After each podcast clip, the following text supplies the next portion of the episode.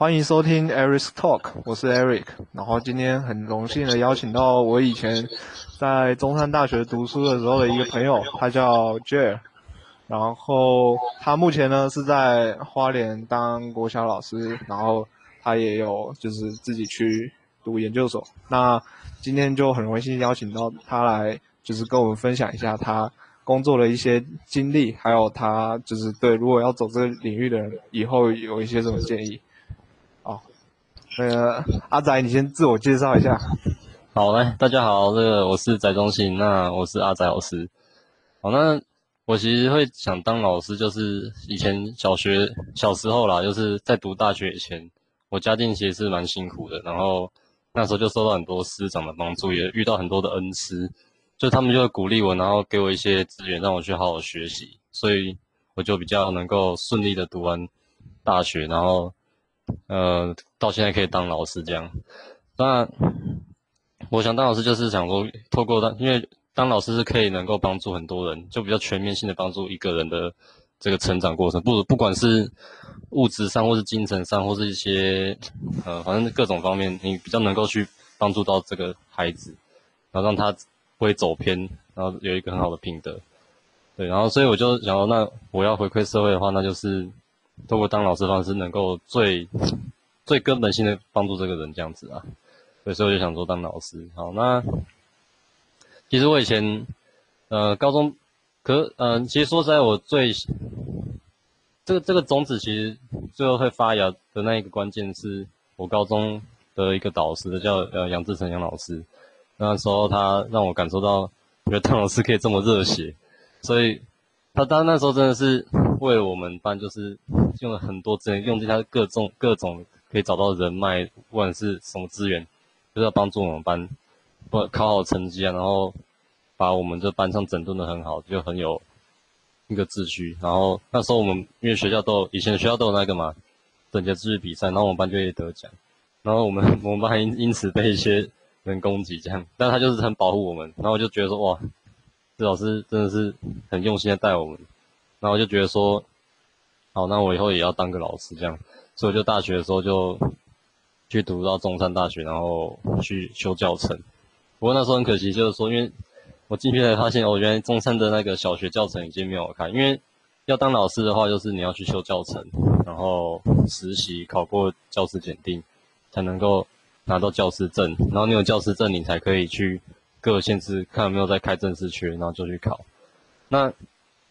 当然，当然有另外一个方式，就是说，你如果是大学毕业就可以当老师，只是就是说那个机会比较后面一点。对，那。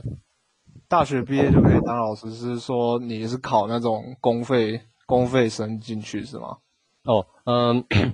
呃，在，我我再讲一下呃教师的生态好了。正式老师就是有教师证，然后你又考上正式缺，然后那就哦那就终身制不用担心。有一种是公费生，就是公费生又有分两种，就是一一种是你一考进大学或者考进研究所，你就直接是公费生，就是说你毕业就直接分发到他指定的学校。还有一种公费生是说，你先进去大学或研究所，然后去考进师呃各个学校的那个师培师资培育中心，那就变成师培生嘛。然后师培生你，然后有时候大教育部会开一些公费生给师培生，然后就可以用师培生的身份去考公费生。像我们东华跟呃以前中山就是这样子，就是就是把公费生给给那师培生去考，那你考上公费生一样，就是学费都帮你出。然后你毕业就是正式老师，但是一样一一样是要通过教师呃检定考试跟实习，然后拿到教师证才可以。好，那这是正式老师的身份。那有一种身份是代理代课教师。那我我顺便刚好用车接可以帮更多人知道说，理清一下到底代理代课到底是差在哪里。好像一堆人会把代理等于代课。代理代理教师的话，他是 领月薪的。然后会根据各县市的聘期不一样，有有些县市给给满十二个月，有些县市给十个月的薪水，对，他就是领月薪的嘛。然后所以他基本上就是你如果考上代理老师，你就是整天要待在这个学校里面，呃，看看就是你说如果没课，你也要你一样在学要在学校，那就改作业啊、备课啊，或者处理一些行政杂务这样，就是代理教师的呃待遇，然后有有年终奖金一点五个月，所以其实代教师年薪一一整年算呃赚起来算不错，就是如果是以一般大学生毕业来讲，还蛮多的，就是一个月大概可以有四万多这样。那如果你有有研究所学历，就会更更多更更多的薪水。对，然后如果是代课的话，代课老师就是你上一节领一节钟点费，像小学三百二，国中三百六，高中四百，上完一节就是领相对应的那个钱。那就看你说你一个礼拜几节，就乘几节，然后就看一个月就乘四周嘛，然后就可以算你可以赚到多少的钱这样。就以待遇来讲是这样，然后代但代课就没有。这个年终奖金，因为它有点像是那种补习班那种兼职老师，有没有？就是一节课去哦，你上一节领一节这样。对，那代代代理代课是这样。那我刚刚为什么会说大学毕业就可以当老师？因为在代理代课的这个呃招考方面呢，像我们我们花莲都还蛮多缺的。那代理代理代课教室其他有分成一一二三招。那第一招就是说，你有教师证的话，你就可以去考。然后第二招就是你有修过教育学程，然后有有你如果修完，你会拿拿到一个师资执行证明，你就可以去考考二招。那不管你是拿中等还是小学，都可以去考二招资格的。那三招就是你有大学毕业。所以为什么我刚才说，如果你今天有大学大学毕业，你也可以去当老师，但是机会会比较慢，就是因为如果今天好假设像我现在在同门国考教，假如今天同门国考开一个缺，那他会先从一招资格开始，你有教师证的，你就可以来考。那如果如果一招没有招到人的话，那就二招。你今天如果有师那个师资之前证明，你就可以来考。那前两个都没有招到，那大学毕业才可以来考。所以如果今天你是大学毕业，然后想试试看当老师，你可以去考看代理代课。但是就是说，你可能要等一二招没有人去考，你才可以去考这个老师这样。那有时候就觉得说，有有人就觉得说好像有点不稳定，因为今天假设你。这一年表现的不错，可是明年因为因为代理代课都是一年一聘的嘛，那今天如果说你表现不错，可是明年来了来了来了一个有教师证的，那他机会就在你前面，那你就没办法考赢他，所以学校要这个内内定你这样，我们都会说内定，对，或者说有有这个讲好听，就是说有有人选的这样，对，所以代理代课里面代理代课里面会有代代理代课生态有很多种所谓的内定文化。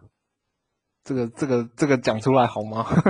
呃，其其实我个人呢，我个人是，我个人对这件事情其实不会说太反对或太怎么样，因为我觉得说你会被内定，往好处想就是代表你表现优秀嘛。那因为其实我们我们当老师也知道说，学生也不会想一直换老师，那学校也不想一直换老师，好不容易习惯这个老师，那这种一年就走了。对，所以其实以一个好老师来看的话，其实我们当然也是想说他可以长期待在这边。那如果今天这个老师表现好的话，我们当然会希望说，那他他下一年如果可以就继继续留在这边呢，对不对？所以其实对学生来说是比较比较好啦，因为你那个课程的话是教教法才会有一个比较连贯性嘛，对不对？对啊，对啊，所以其实我对内定这件事情不会说太反对，因为如果今天你是被内定那个，你会觉得哦，这学校真是太有人情味了。可是我今天你是要去考，那看着别人是被内定，你就觉得哦，这学校很黑。所以它其实真的就是一体的两面这样，嗯，对，那所以，哎，就是公平性，或者是说，诶，怎么说呢？就是要兼顾公平性，可是又要可能兼顾一下，就是在地的那些学生的教学的品质，这样。对啊，所以，对吧？我对对这件事情就还不会说太反对或太怎么样，就是，但是我就是我我也会反对，就是说，如果今天这老师他其实表现不好。可就因为说我那个那个什么校长是我朋友，或校长跟我很熟这样子，这种的，这种我就很反对了，因为他可能本身就就不好，他就只是因为认识这里面人，然后就被内定，这种的我就很讨厌。那如果今天他表现本来就很好，我在学都拿到很多奖啊，然后成绩也都提升，然后学生也都很喜欢他，那我觉得 OK 啊，那这样内定很好啊，因为他表现是很好啊，对吧？所以我觉得这这要看老师的，回到最后是要看老师本本身怎么样。那那我想问你说，你呃你怎么会想说？因为我知道你毕业之后就去教书了嘛，嗯，可你怎么你是因为说呃可能呃就是对未来可能要走老师这条路，呃可能薪水上面会比较好啊，所以或者是说想要去再多学一点东西，然后才又去读研究所啊？就是说，我想问说，就是，呃，就是如果你有读研究所，对，如果你以后要走老师这条路的话，有什么帮助？这样？哦，这个其实是呃很好的帮助。那哦，我大概可以讲一下我心路历程。其实我我毕业刚毕业那年呢，就是我觉得那那年还蛮顺的，就是。嗯，我毕业之后，我先去六龟代课，然后代完课，我那时候是边代课边回花莲考代理，可是那时候有有好几间都考不上，然后那时候我记得我印象中好像是八月六号，那那那一次我就去考我们花莲花莲市有一间明年国小，他在市区，然后在慈济旁边，那边还蛮热闹的，然后那时候都没有人报名，就我一个去报名，但是但是很多学校它其实是宁缺毋滥，就是说他宁愿找不到老师，宁愿多快快还找不到老师，他们也不会录那个不好的老师。所以那时候其实我去考那间就我一个人，但是我还是就是一样，就是全力拼就对了。然后后来我考完之后，我那时候还跟人事讲说，哎，我可以知道我成绩吗？我想，因为我我想我想知道说他有哪里需要改进。然后人事还蛮惊讶的，然后他就他有跟我们那明年高考的教育专讲说，哎，那个最近这个考生呢，想要知道说他哪里需要改进什么的。然后那那然后那个老师也也也也很也很热情，也很大方，就是说，哦，那那等一下你叫你你叫等一下我跟他讲。然后他就那个教学组长就来跟我讲，哎，那你你教学啊可以怎么样，板书怎么怎么整齐啊什么的，就跟我讲一些我的问题，然后就好谢老师谢老师，然后就离开，然后我然后然后我就跟我爸去买东西，然后就突然间接到电话说，哎哎，请问翟老师吗？哎，那个我们是明年过，那我们要通知你入学，哇，我就超开心的，对，然后然后我就说，我就觉得哇，这感谢这学校给我这个机会，这其实我第一年是在花莲比较市区的学校当老师，那因为那个时候为什么会比较为为什么我们那时候没有选平安？因为那时候我我其实很急着，因为我我当兵的时间是排在八月十五号，就其实那时候我就是有什么需要先去先去教，反正先累积经验比较重要。所以然后那时候我就考上，哦就放心了。然后我就八月十五吧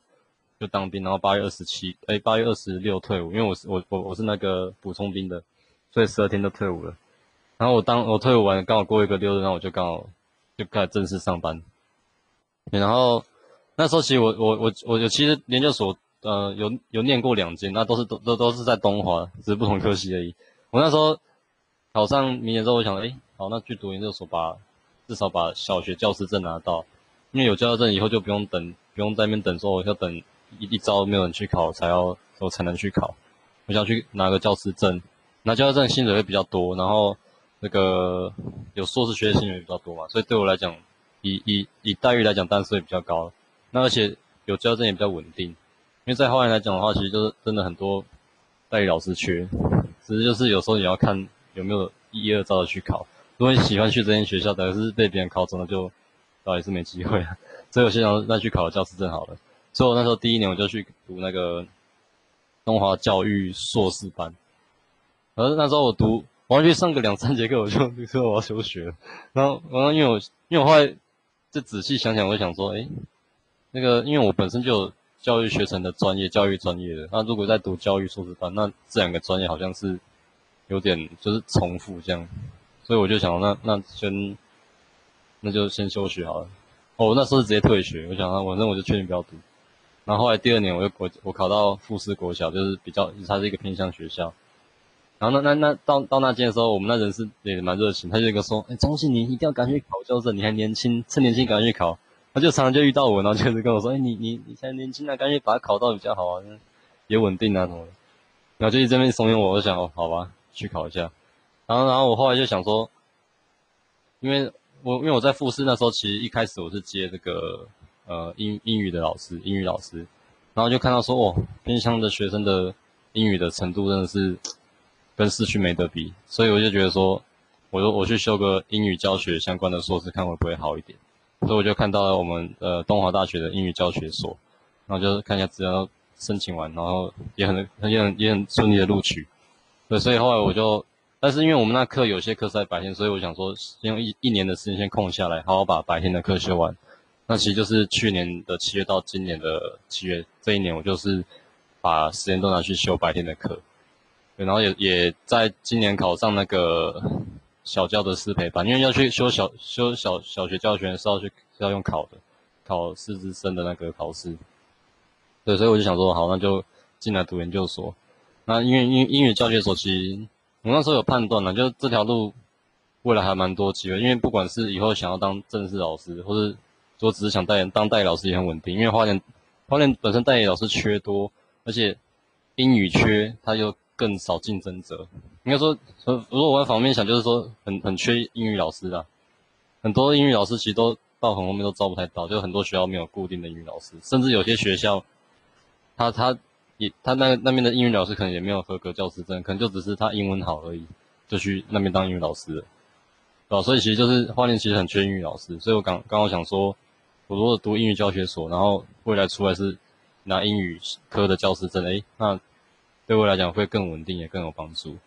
对吧？所以你接下来就是你要去修完那个小学的那个师资培训班，然后才可以去考那个小学的教师证，是这个意思吗？对对对对对对。哦，所以就是啊，那个师资培训班，你大概。要花多长的时间去去把这些学分修完啊？或者是他大概有多少的学分要修啊？呃，小学的话是四十八学分，但是因为我要多双语专长，所以会再多十学分，是五十八学分。那刚好很好的是，因为我以前中有在中上有修过那个嘛，那个教育学程，所以他他可以抵掉，我记得是十二学分。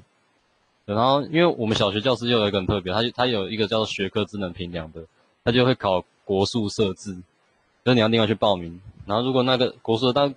范围大概是到高中程度啦，啊你那那个有分金手基础跟好像是未金手吧，反正就是没有没有过那种，然后就是如果你拿到金手等级的话，你就可以去抵免一些学分，总共所以总共我就可以抵免到六学分，所以十二加十八，所以我其实大概是四十学分要去修。对啊，因为啊东华好处东华小教全好，就是说像我刚刚讲的时候，白天我白天在呃。同门过来当老师，然后晚上可以去教程修课，因为他们课，他们教程的课都开在晚上。那像以前在中山的时候，教程的课都在白天，所以我就可以说白天工作，晚上上班。但是会比较累啦，但是就想要呃趁还年轻，然后赶快拼一下，然后就把教程修到，大概是这样。对啊，就是呃你要考哪些证照啊，其实还是要趁你年轻的时候赶快去考，然后你可能。嗯，以后如果你呃有一些其他的东西你要负担啊，比如说你可能有家庭啊，或者是有有，或者是有小孩啊，你可能就比较没有那么多时间去去读书啊。嗯，真的。对啊。刚我刚刚我们所啊，就是修的东西还蛮有趣，而且这边的那我们同学啊，学长姐就还关系都蛮好，都都很像一家人这样。不过我们我们所就四个教授，所以其实修修课修来修就这几个教授这样。对，所以啊，但是往往说想就是说，你会跟这些教授很熟啦。啊，我们教授的人也都还不错，就就是也不太会去那边冲康冲康来冲康去的，就是都还蛮好的这样。对啊。这样你之后就是你你修完那个学分班之后，你要就是再考那个证照，会不会会不会很困难？就是你可能还要再另外花时间读读书啊，准备之类，还是说他是考一些比较像术科的东西啊？哦。那个教师检定那个就是呃，它的内容在我们修教程的时候就会有遇到了。那其实我本身都一直在拼这个，所以我都我都把它做成笔记，所以到时候就只是把我笔记拿看出来多看几遍就好了。我觉得其实我从以前就一直有在准备这个这个考试，对吧？嗯嗯嗯。所以还 OK，他他不会说他不会像那种国考那么难的，就有有准备就一定可以过。哦，是这样，有准备就会过。对，就准备一定会过，除非真的是太混那种。哦，那他他的考科就是会考一些像教育心理学啊，然后班级经营也会有一些，然后有会一些辅专呃智商心理与辅导，然后发展心理学，然后我们现在小孩考数学跟国语文。哎，那像像你们如果去考一些，比如说你要考，比如说正式的国小老师好了，那你是不是你是考试也是要准备学科跟数科这样吗？哦，对，呃，如果是正少是它，因为它是各地区联招，比如说有北区，呃，台北市联招、新北市联招、桃园市联招，它会看各县市的，它有分笔试、试教、口试或三关。那通常笔试是初，笔试就是初试。那现那那这这这些规都是按按各县市不一样。这样举例来讲好了，新北市的笔试它它不会算总分，但是你笔试要过一个标准，你才可以去考复试。然后复试就是试教跟口试嘛。那试教的话就是。你要去，通常是准看你是如果是普通科老师来讲的话，你就准备呃有时候说国有的会数学，然后十五分钟，十到十五分钟，然后口试他感觉面问你一些情境问题，比如说班上有人在吵，你要怎么处理？然后是班上如果 ADHD 特殊生你要怎么办呢？就类似这样的问题。然后，但是然后在然后台中的话，他他的笔试就会占好像三十趴还几趴，好像他反正他他笔试是有一个比例的，所以他他们所以各各县市都不一样，考科也也也会有点不一样。像我听说好像高雄、台南嘛，他还会考地方文史，然后就哎考这个也高雄高雄市以前叫什么之类的，就考一些地方文史，但但个就是有有考古题去把它看熟就可以了，这样。就是其实也跟我想象不太一样，因为我本来是觉得说应该小学小学子缺会比较少，结果没想到是小学子缺是比国中、高中还要多很多这样。对，小学缺超多，多到爆。国国中现在是真的是最惨，因为国中真的缺超级少，高中还算好一点。但但是因为现在现在可能是要要看那个龙龙年那一波有没有到国高中，你说龙年那一波上去都那边可能缺缺稍微多一点。但是再怎么样都不会比国小还要多，因为因为国小是最普及的，不管今天，因为高中还有可能有的是去读高职，有没有？啊啊，或者是甚至就不读了。那国小是大家一定都会读的，所以国小的话，基本上老师一定会比较多这样。对，所以如果大家以后要想要走老师这条路的话，然后你想要让你的呃老师的这个职职涯走的就是顺利一点啊，比较容易考上正式的职缺的话，就是。可能还是走国小老师这一块会会比较好一点哦，对啊？啊啊，其实我本来我其实本来一开始也是比较喜欢中学生，因为想到他们诶比较成熟，然后也比较，但有时候会会很像小屁孩这样子啊。但是至少他们比较成熟，然后其实互动是比较像朋友这样。那我我其实第一我其实在明年国考跟复试国考的时候都是教六年级的学生，然后都是当导师。那其实就觉得诶，其实当导。当导师还蛮就跟学生互动很多，然后就真的会就是比较能够真的帮助一个学生，就帮助学生成长这样。有时候因为当科任老师想在，有时候科任课你上个学生就走了，就忘记这个老师是谁，啊，然后而且你其实他们也比较不太会被科任老师影响太多了，对，所以一个导一个我才知道说一个导师呢对一个一个学生的影响真的很大，对，所以我其实以后也是不管当什么样的，不管到哪间学校我都会比较。呃，偏好去当老师这样，来当导师，对啊，因为当导师的话，你就想小你小学或者是你国中的时候啊，你的导师是会可能跟你比较常一起在相处的，然后可是像一些科任老师的话，可能就是课课上完之后，呃，他可能每个班都要上这门课，然后可能就是把这个他工作的时间。分都分配在每个不同的班上面，不会像说导师可能就是集中在一个一个班上面这样。对啊，所以到小像像像我就觉得我们班就很像一个一个小家一个家家一样，就大家哦好像都很很互相都很好这样。然后我其实跟学生也处的还不错，当然我我我一直灌输我学生说，我我在我班上严禁的铁则就是绝对不要伤害同学。啊，所以我们那时我我在。我在复试那年那一班，就是就是比较少听到说有学生在在打架或怎么样的问题，这样都很少。哦，因为因为我我我有时候他们错事，我还是我还是凶一下的，是吧？那他们就是会会会会收敛的，然后会慢慢听老师的话讲。对啊，啊，那其实这样长久下来，他们就会知道哦，老师其实是为他们好，然后其实班上这样大家有爱，同学之间有爱嘛，那就比较。有一个很很友善的环境去学习啊，对吧？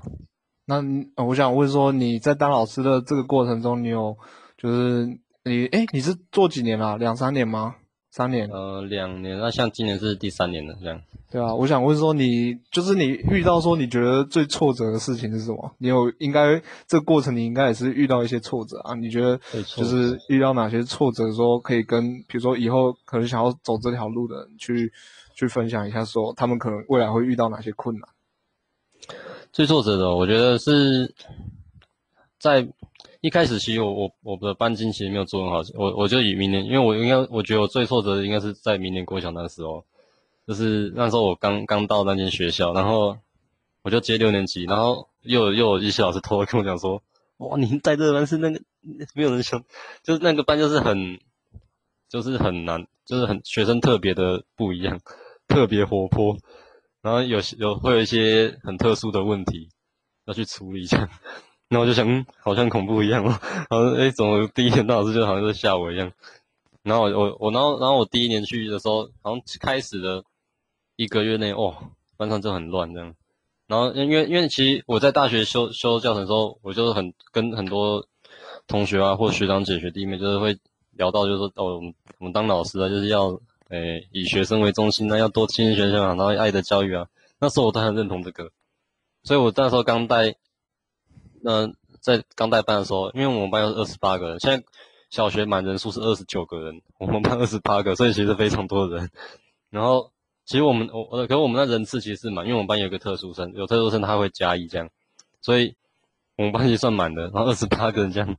然后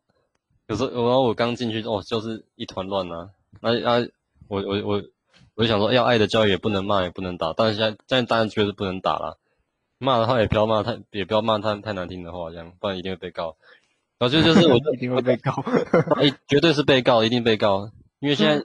现在老师也不好当啊。学生是保，有时候那学生有时候一样的问题，你你上课之后，哎，同学安静哦，哦，安静，他还是继续吵。你有时候那个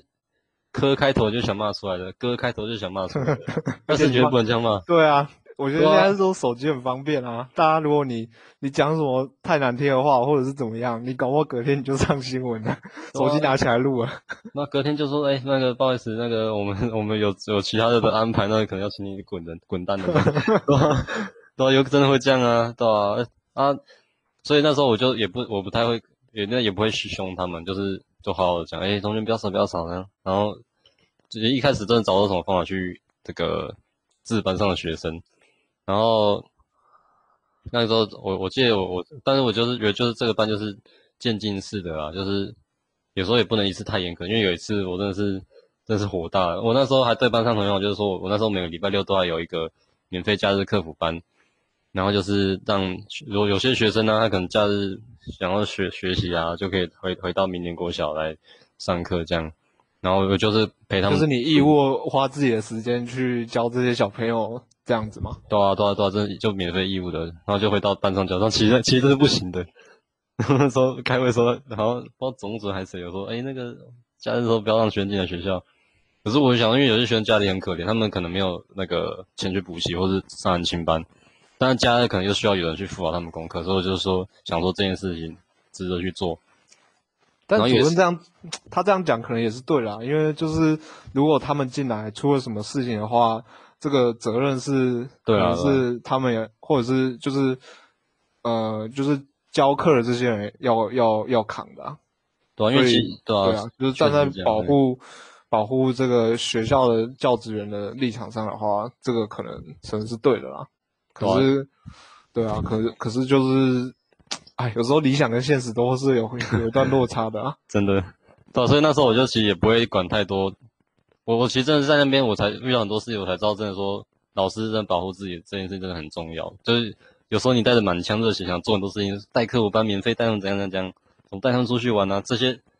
利益是好的。可是如果今天不幸发生意外，那真的这老师真赔都赔不完的，真花一辈子钱都赔不完呢，对吧？所以其实那时候我我就，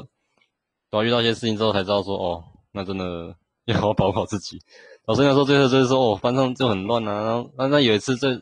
这。也是我火大，就是说，哦，我我来这边陪你们，你们来这边玩呢，哇，那时候真的火大，我我，然后因为我我们班有个班群组，我就跟他们说，我们我们下礼拜开始，我们行是那个实施高压统治，然后然后我就我就整个人就完全变，就又不不在那边说，哎，同学不要吵不要吵，我直接凶他们了，说快一点啊，啊，所以要等多久啊？这样就比较像那种军事教育那种感觉，然后他们然后他们就有一阵子就是比较收敛，对。那那那那那那一次是我第一次的高压统治，他们就哦收敛很多，然后班上也变得比较稳定。我也跟他们说，如果你们希望我变成以前那种就是比较温柔的好好老师的话，那就我我我我我的这些规定不要不要触犯，对吧？上上课不要那边那边捣乱这样。所以他们后来其实慢慢到我我上了上我的课，就不太会有那种吵的行为，就都还蛮安静的，就比较有纪律有常规一点。老师到那时候才这样哎，我这。然后乱再乱最乱的时候最扯的是说哦，那午呃那个中午吃饭的时候，怎么班上的人那么少？二十八个，怎么班上的人手手指头都数得出来？就很乱这样子啊。然后我还一个去找人找回来，然后在学校到处乱跑。哇，然后然后然后有然后因为刚我们有没有大校，所以有其他班老师有在跟我提，哎，那这样刚好他们也都蛮好，就哎那个赵老师，你看你们学生那种有有在那坐在那个栏杆上就很危险哦，那这样做掉下去很危险的，要注意一下。那我才说哦，这个真的是不行。所以后来我就改变一个策略，说好，因为因为有时候他们第一次觉得课人课，那有的又那种姗姗来迟，然后在逛大街慢慢走回来，我就说以后我们吃饭时间，这个大家都到，我们再开始吃饭。然后哦，而且是大家都坐在位置上，安静的坐在位置上，我就讲得很清楚，安静的坐在位置上，不要这边给我捣乱。然后我会选最最安静那一组先去打饭，这样。我然后然后然后就开始就哦比较乖，就大家就不会在那边哦那边啰里吧嗦的，也不会说就跑到那里去。所以这件事我还是这样处理的。可是后来其实就是啊，这个又讲得很细，就是说有有校长这样那时候有提醒我说，什么时间就要做什么事情，像也对他说也尽量不要拖到学生吃饭的时间。然后所以所以我我的做法，虽然他们都是安静下来，可是他也说不要拖到学生吃饭时间。好，那我就跟他说好，你们打饭的时间。要加快，就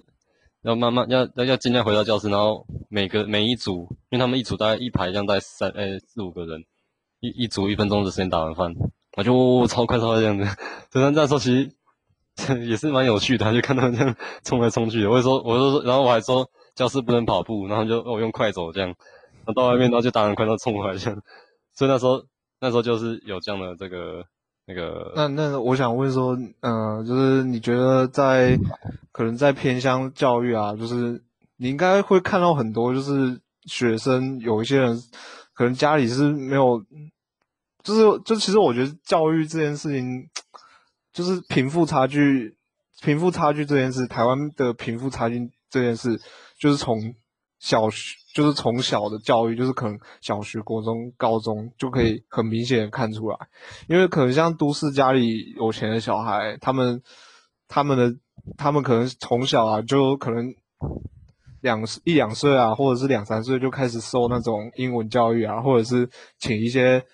外国的这些专家什么的来，就是请一些专家来教教他的小孩这样。可是像偏乡的小孩。可能就是没有这些资源啊，就是我觉得贫富差距是不是你在教育的第一现场就可以很明显的看得到？哦，确实啊，但是贫富差贫富差距跟城乡差距，它刚好它其实是两个两个不同不同层面的问题，因为在都市有城乡差，然后在偏乡其实也是有贫富差距，因为有些在偏乡小孩其实家里还蛮蛮有钱的，然后在都市也是有比较家里可能比较辛苦的学生这样。对，那像像我自己去平常就是想说要要去弥平城乡差距这一块，那我自己也是尽量能做到说城呃贫富差距可以不要太落差太大，所以在我们班上其实，呃我我都一我我其实在班上都一视同仁啊，我我带学生的第一准则就一一定一视同仁，我不会说你今天成绩好我就对你比较好，成绩好的人你如果做的是一样罚，或者说一样会拿教官骂一骂啊，因为不能说你成绩好就就好像你你。你就是好学生啊，因为以前我我就遇到太多这样的老师，我还是学生的时候，哦，那成绩好的那那个他犯错就是就是没事，然后都骂成绩不好的，因为像我在偏乡，就有也有几个学生跟我讲说，哦，他说以前老师的那个都都对那几个成绩比较好的比较好，而我们都拿叫过去骂，对吧？啊，我就这样做到这件事情，就对大家一视同仁啊，所以我也不会因为他家里怎么样，然后就。对，对他用不一样的眼光看待，然后我给的资源也都一样，所以以前我在那，我在不管是哪里，我就是他看他呃缺什么，我就尽量让他补补足，所以我让大家是属于实质上的平等，对吧？就我们有有一句话叫做公平的对，哎，平等的对待平等的，不平等的对待不平等的，这样。对对对，没错啊，就是像我觉得像这个阿仔就很有那个很有。就是很很有那个正义感啊，然后就是想要去做，就是偏向教育这个大家比较可能有些老师他比较不想去做的这件事啊，我觉得好像很多老师都是希望去比较城市的地方吧，我觉得不然的话不会常常就是新闻不时时不时就在报道说啊，可能我们的有一些地方的那个小学啊，或者是比较偏偏向的地方小学，或者是国中，就是找不到老师这样子。是吧？所以而且偏乡的代理的呃，不管是代理代课啊，或者是就流动率很高，就是有些老师可能在这边几年后，他如果可以调走就调走，或者说代理代课可能会去考其他间，哦，就是所以偏乡其实很需要可以长期留在那里的老师，这样才能够真的真的帮助这些学生。啊啊，因为我刚好我我在复试那个偏乡教的时候，刚好是六年级的学生，所以。哎啊，其实我也很抱歉说有离，刚但是因为他们刚好是毕业，所以就不会有这样的问题，对吧？不然如果今天他们是五年级，然后 要升六年级的，可是我要去读研究所了，你说他们五升六的时候，那到六年级，哎，老师又换了，这样对他们就就不好。但是因为我是他从他们六年级开始教，所以教完他们毕业之后，我也刚好就离开这样。那你有遇过一些就是真的家里很，就是你有看过一些就是。嗯，怎么说？就是家里的状况，就是真的不太好，然后可能影响到这个小孩去去去学习啊，或者是去就是影响到他的受教权啊，去学习啊，去念书的这个状况啊，或者是啊，在偏向会不会嗯，有些我家就是有些家里是比较困难、比较辛苦，然后就 是就是。真的很需要我们国家一些资源去帮助这些小孩的。我有，趁这个时候分享一下。有，那时候我们班有一个，当然多少都会有，但是有有有一个是最严重的，就是他有他家里有家暴问题，但是他他是没有被打，但是他是看着妈妈被打，然后因为他呃好像是说先生会喝酒，然后去打他的太太，然后那他小孩就会比较。他，但他们，他他妈就会害害害怕他们会打，所以就会保护他们，所以有时候就会带着他们，可能就逃到朋友家，或逃到哪个亲戚家这样，然后就导致这样，就有时候就不能来学校上课，因为他们来学校，那他就他他他的爸就会来学校找人，所以像我记得有一次，他就是，那他爸爸白天没有在上班吗？他爸是好像是做工的，可是有时候有有时候喝酒醉就就不管这些，对吧？然后可能就就觉得哦，我我我要找我小孩跟我老婆这样，然后就叫学校来找人。然后有时候就怒气冲冲的这样。那我们老师一定是要保护学生安全的。那有时候，那像那时候啊，我们也知道，说学生就是可能就被他妈带走了，所以我我学生也没有来学校上课，对吧？所以就是有这样的问题啊。这是我 我应该说我遇过最最严重影响到受教权的啦，最极端的就对了，就是可能因为那个爸爸或者是。或者是妈妈，她她的那个什么，他们夫妻之间的问题，然后去可能，或者是说爸爸长期可能也是喝酒啊，然后，嗯，家暴啊这些，然后去影响到一个小孩可能身心的发展啊。我觉得这种像这种暴力的这种啊，有时候他可能小孩子，有时候小孩子可能看多，然后就会记在心里，然后有时候可能会影响到他长大的一些。一些行为这样啊，所以这时候如果老师适时的跳出来去帮助这个小孩，其实就很重要，对啊，所以哦那时候我还做，我还帮他做一件事情，就是呃那时候我们学校有国语文竞赛，然后是国语演说吧，然后我我因为我就先班内初选，然后就每个都叫上去，哎去上念去念一段那个课文文章，我听听看你的声音，然后我就听，哎他声音念得不错。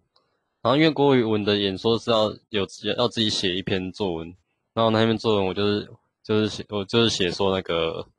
那个酒呃呃喝醉喝醉的问题，我就帮我就帮写我就写我就帮他改那文章，然后改他自己的故事，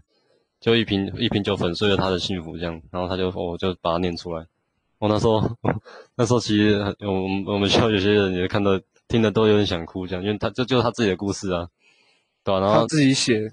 说这个题目叫一瓶就什么粉碎，我我有点问题，但是题目大就感觉就是类似酒粉碎了他的家庭这样子，反正就是本来一个幸福的家庭，因为我我有问他说啊，你以前，因为我有先问，我有先找他过来聊聊过，哎，我说那你以前从小就这样吗？然后他说嗯，早学的时候还有就有时候都会出去玩呐怎样的，然后就很很还很幸福这样，然后就自从喝开始喝酒之后哇，就不一样了。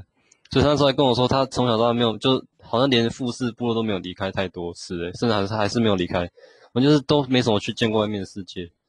所以他那那时候他们比完赛的时候，不管有没有得奖，我都说我我带你们去吃火吃大餐吃火锅，然后就就开着他们去，然后再再他们回来，对吧？就让他们让就给他一些鼓励这样子，然后就把他让让他自己去把他的故事跟让大家知道。然后我我有把这个影片放在我的那个 YouTube 里面，对吧？所以说大家有兴趣也可以去听一下他的呃演说的内容，这样。好，那之后可能会放在下面链接。那我想问说，就是这个。呃，就是这个状况啊，就是其实是，就是你你就是其实是需要，诶，怎么说，就是需要老师去主动去关心这个小朋友，让他觉得说，哎，我现在我就是虽然我家里可能有一些问题啊，可是不要至少不要让我觉得说，哎，我才国小六年级而已，我觉得已经对人生感到很绝望。至少还有是有一个人在，就是关心我这样子啊，我觉得这其实蛮重要，就是给给小朋友至少有一个。啊，就是让他至少对他的人生不要不要放弃希望嘛，至少可能还要就是啊，这个老师关心我，那我可能就是努力在我的学业啊，或者是其他方面，就是就是其实那个态度也很重要，就是你你要学着去努力去学习啊，去不要不要说啊，可能因为家里那样子，然后就就去放弃学习这样，因为学习其实很重要啊。就是长大出社会之后，真的才是才真的觉得，哎，以以前以前小小时候爸爸妈妈说的，其实蛮多事情是蛮其实是对的啦。就是这个社会其实你要成功，其实最简单方法就是就是念书啦。说真的，对啊。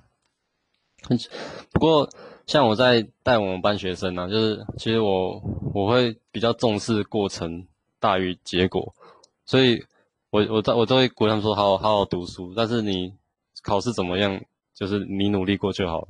所以，我我没我没有一次因为他们考不好我骂人的，我就因为他们可能我在讲课这边乱的那种，我才会生气。因为就代表说你就是学习态度就不好啊。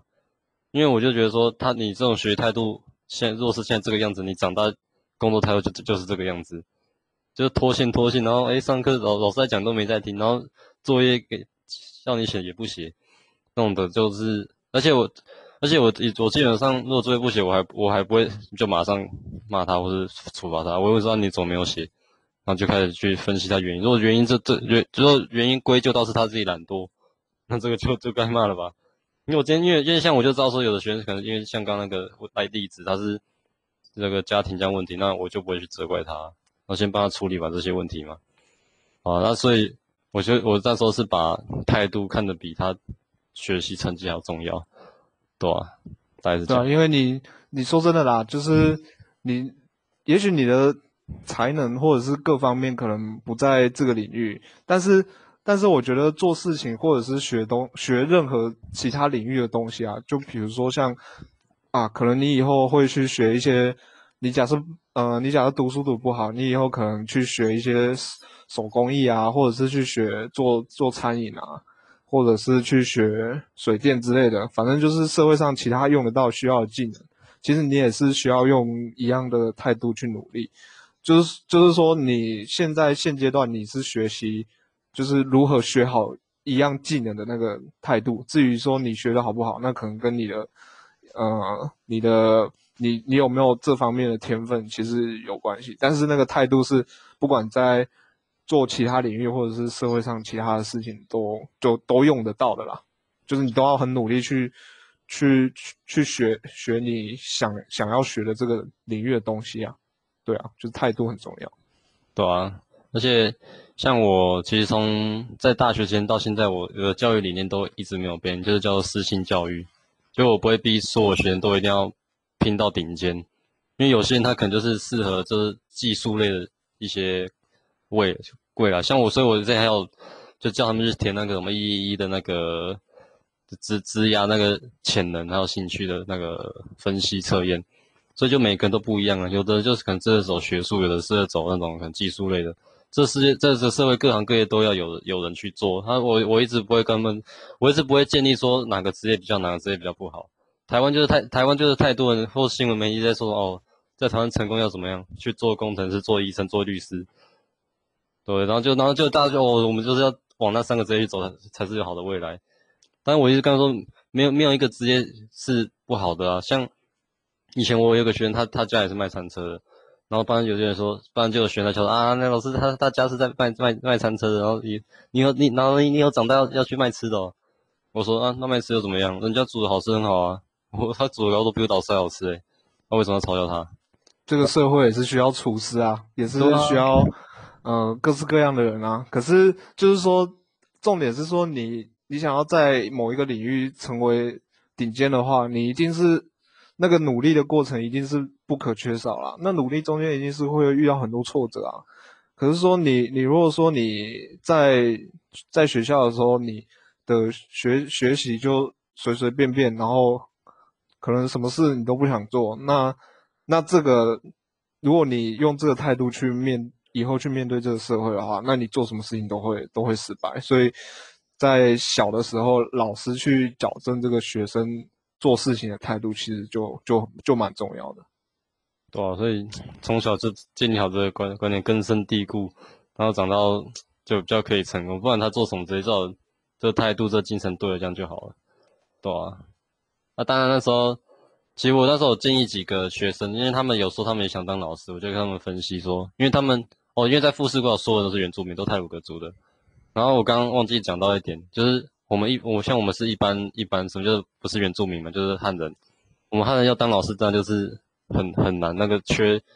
缺就是那么多，然后考的人很多，很多要抢这个饭碗。那是原住民好处是这样，原住民的身份会有另外的缺额，就是会保障这些缺额给原住民，因为他就只能原住民互相竞争。所以我跟我就我就啊举例，我就跟几个学生说，他他想他又想当老师，那可以啊，因为。我就他说，你原住民当老师真的很容易，容易太多了。只要你好好读书，然后以后就是走这条路，你你以后一定就走走得很顺。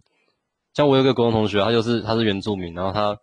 大学就考就考上那个试，就是考那个公费生，所以他毕业后就直接分发到正式老师，就不用像我们一般生还要哦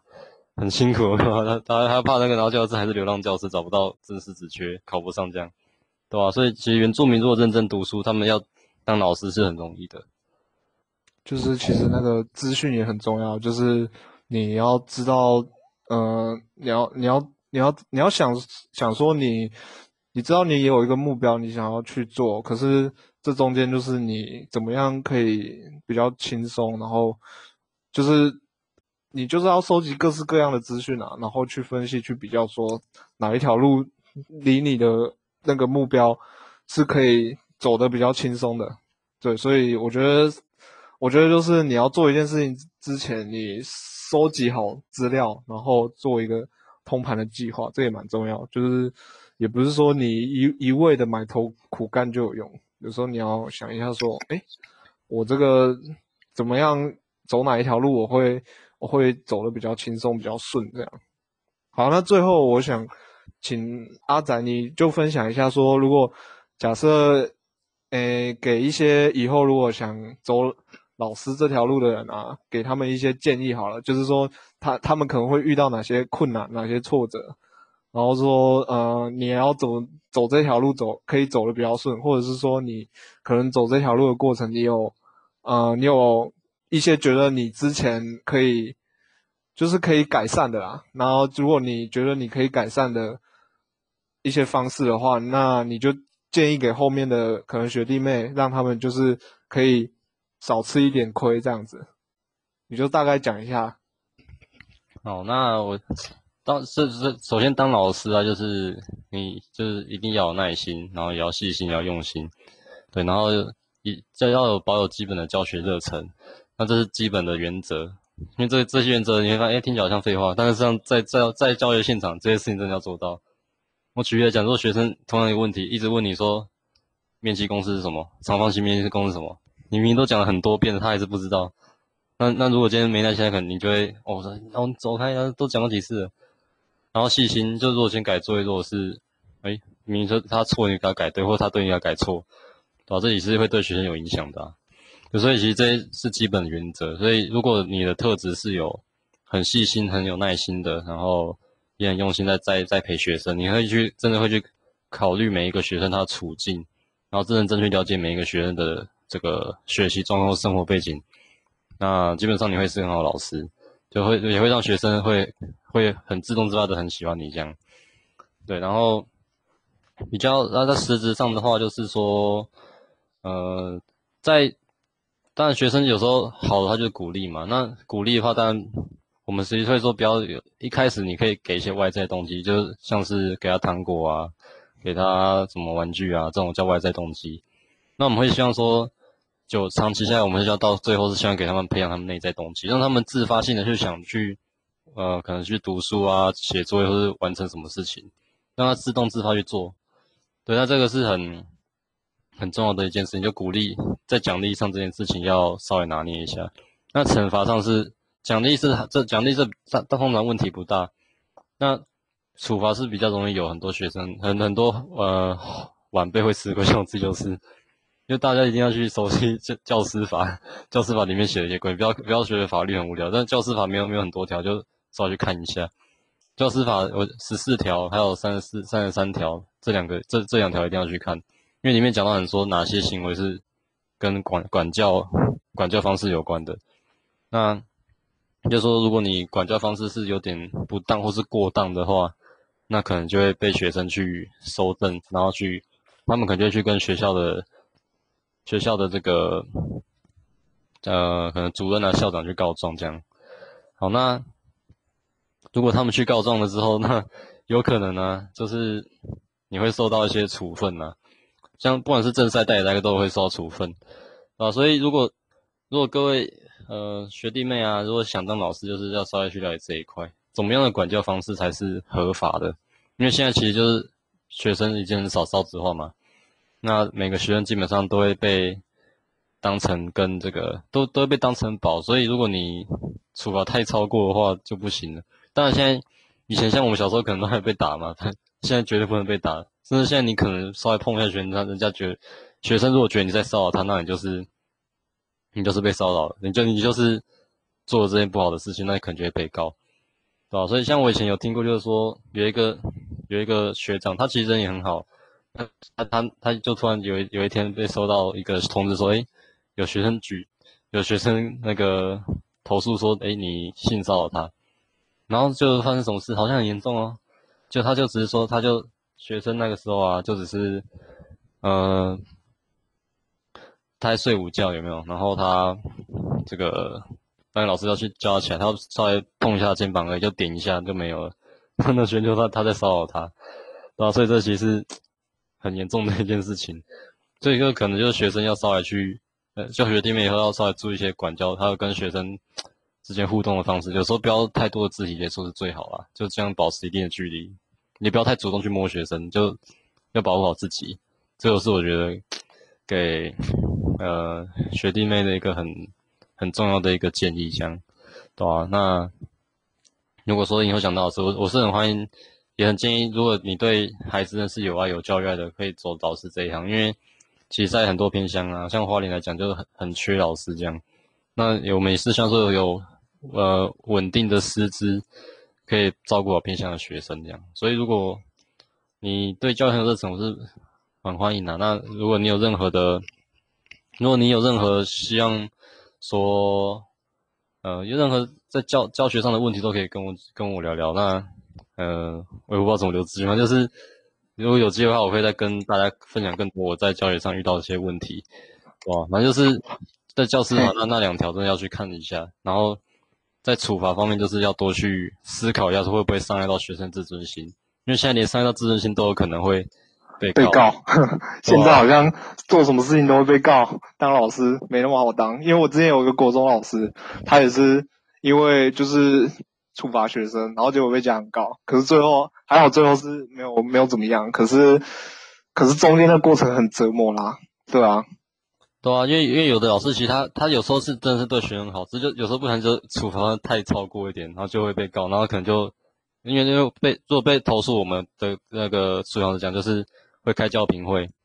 然后然后主任会去问你学问问你自己的学生，就是在教评委会去问你自己的学生，哎，那个老师有没有对你做什么事情，一个一个叫去问呢？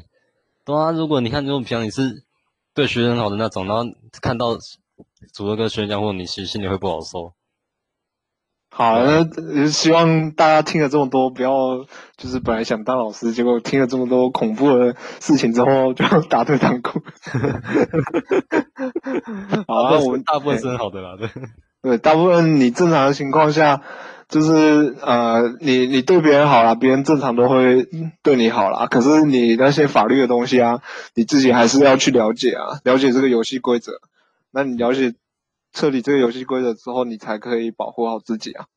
好，那我们今天就很谢谢阿仔来，就是来上我这个节目，然后呃，希望。对，如果之后有想要当老师的人，或者是对老师有有兴趣啊的人的话啊，也可以有一些帮助啊。好，那我是 Eric，我们就下次见喽，拜拜，拜拜。可以，可以，可以，可以，可以。